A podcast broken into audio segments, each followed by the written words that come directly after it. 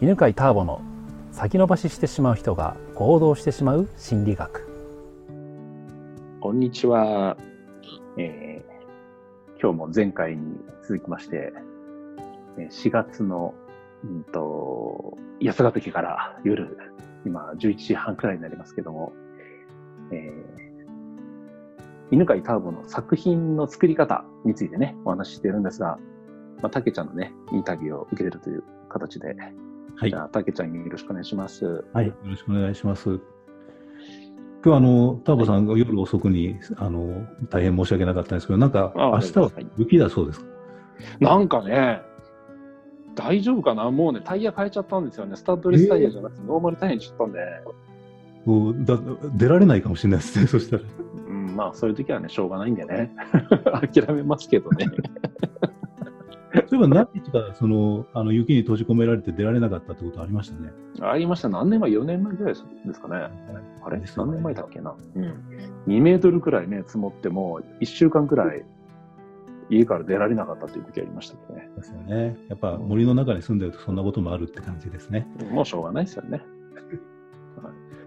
はい。はいあの前回この月の商人の、えーと、できできるこうストーリーみたいなやつの聞きあのかけたんですけれども。あ、そうですね。じゃあその続きをじゃあ話をね、はい、しましょうね。そう、月の章にね、えー、今年の2月に、まあ、発売されたんですけども、まあ、えー、それは、星の商人という、えー、あれ、2005年だったかな？にあの出版した本の、まあ、裏話みたいな、サイドストーリーみたいな感じなんですけど、えっ、ー、と、いつもその物語をね、あの成功小説書くときには、物語から生まれる場合と法則から生まれる場合があるって話をしたんですよね。はい。で、えっ、ー、と、物語から生まれるパターンが今回の、まあ、月の商人だったんですけど、はい、月の商人の場合は、星の商人を書いた後に、本当はあの、その裏側の物語を書きたくて、で、物語しかほとんどなかったんですよ。うん、うん、で、うん、そうそう、スタムを描きたかったんですけど、ただスタムを描くよりも、まあ、どういうきっかけで思い出し、なんか考えたのかわかんないんですけど、うん、なんかその、彼女になる女の子、恋人になる女の子を、はい、まあ、とあの主人公にしようってなんか考えたんですよね。うん、で、タムがその女の子のことを助けるっていうストーリーなんですよね。はい。うん、で、実はね、その、どういうストーリーにするかってあんまり細かいことまでは考えてなかったんですけど、スタンはとりあえず、その、大切な人を助けるために、えー、なんていうのかな、その、悪いことをしたみたいな。うんうんうんうん。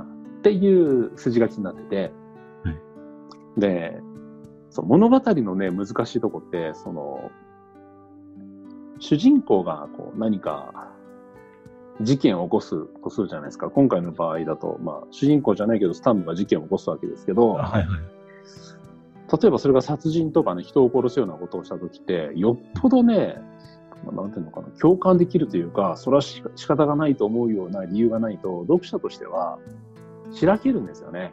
ああ。うん、ある程度共感できるというか、ね、素敵だなって、うん、そうそう、しか仕方がなかったって思うような、うんうん。はい。うん、あの理由がないとダメだったんで、それをね、考えるのに結構時間がかかって。ああ、なるほどね。うん、で、物語はとりあえずまあ完成はしたんですけど、でもなんかあまり教えが入っていなくて、うんうん、で教えはね、本当に取ってつけたような、その恋人の子が、女の子がまあ、自分でビジネスをやるのをスタムが助けるっていうのにしようってして、で、まあちょっと女性が起業するみたいなのが入ったっていう、そういう流れなんですよね。なるほどね。はい。はい。うん、で、書き始めてね、多分、まあ、半年くらいでね、あの月の商人をね、あの、完成したんですけど、はいそうそう、あのね、月の商人書くときに、あのそう女性を主人公にするのが初めてだったんですよ。あなるほど、なるほど。うん、その前までは、あの、チャンスと星の商人、2冊書いてたんですけど、両方とも男性が主人公だったんで、はい。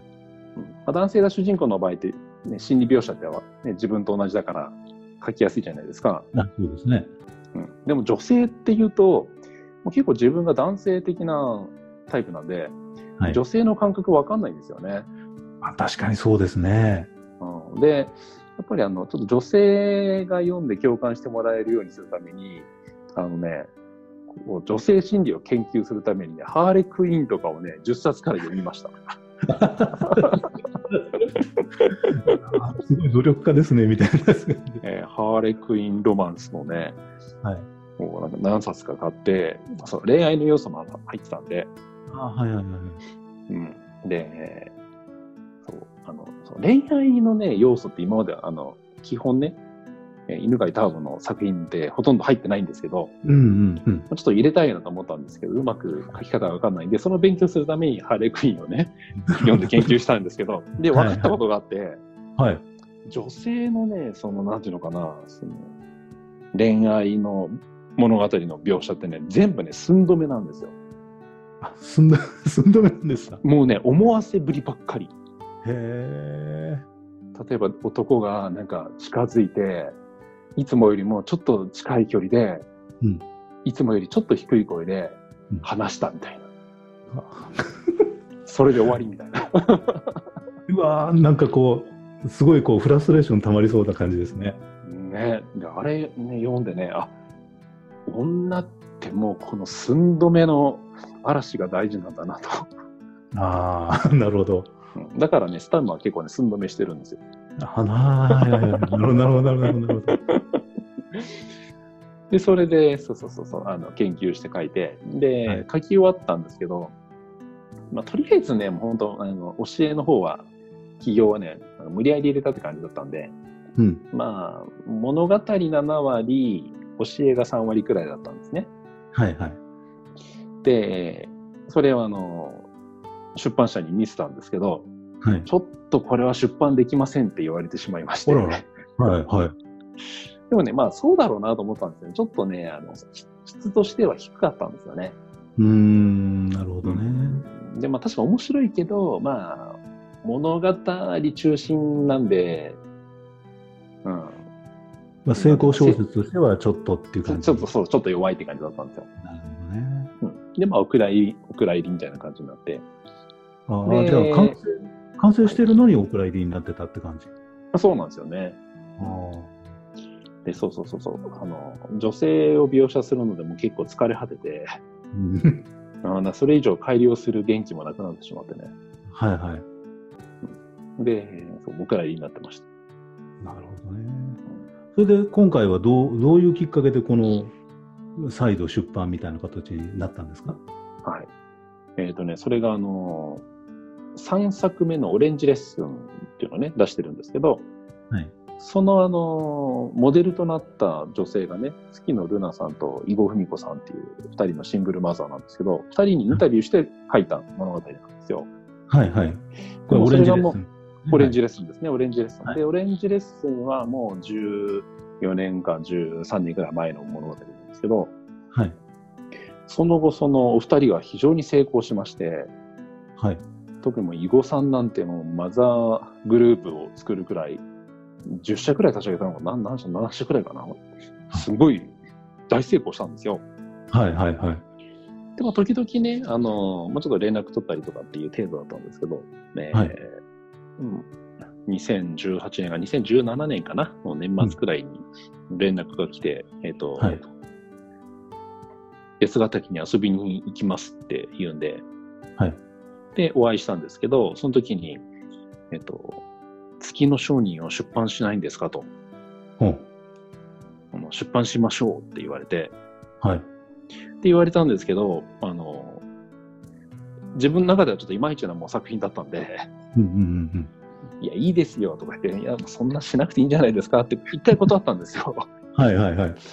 断ったんですけど、あの、じゃあもし、あの、書き直すような手を加えるんだったらば、うん、まあいいかな、みたいなふうにちょっと思ってきて、うん。うん、じゃあ、ちょっと手加える、加えてもいいならば出版しましょうか、つって、あの、その囲碁さんの方が、えっ、ー、と、出版をこう手伝ってくれると。はい。で、手伝うどころかなんか出版社を作るって言い始めて、すごいな、この人と。まあじゃあそこまでやってくれるならばね、あの、じゃあお願いしますっていうので、あの、手を加えて、編集をし始めたんですよね。そうすると、このマザー出版っていうのは、この月の商人のためにできた。そうなんですよ。すごいですよね。すごいですね。あの、私がその囲碁さんにちょっとお話を聞いたんですけれども、はいはい。オレンジレッスンの当時っていうのはまだなんか生活保護を受けられて、うん、そんな状態からそのすごい大成功されたってことなんですよね。そうなんですよ。もうね、その頃のね、もう囲碁さんはね、もう考え方もね、なんかあんま成功しない感じで。やっぱりあれ、あの、人と話してると、その人の考え方聞いてると、この人で成功しそうだなとかって、まあね、たけちゃんもわかるじゃないですか。はい、はい、わ、はい、かります。うん、なんかまあ成功したら そうな考え方を結構持ってたんですけど、その後勉強したんでしょうね。ああ、なるほどね。ちょっとじゃあ、その話はまたちょっと詳しくお聞きしたいんで、次回、はいはい、そうですね。聞かせていただいていいですか？ええええええぜひ。じゃあ、じゃあ次回よろしくお願いします。はい、お願いします。この番組は、犬飼ターボ、ナビゲーター、竹岡由伸でお送りしました。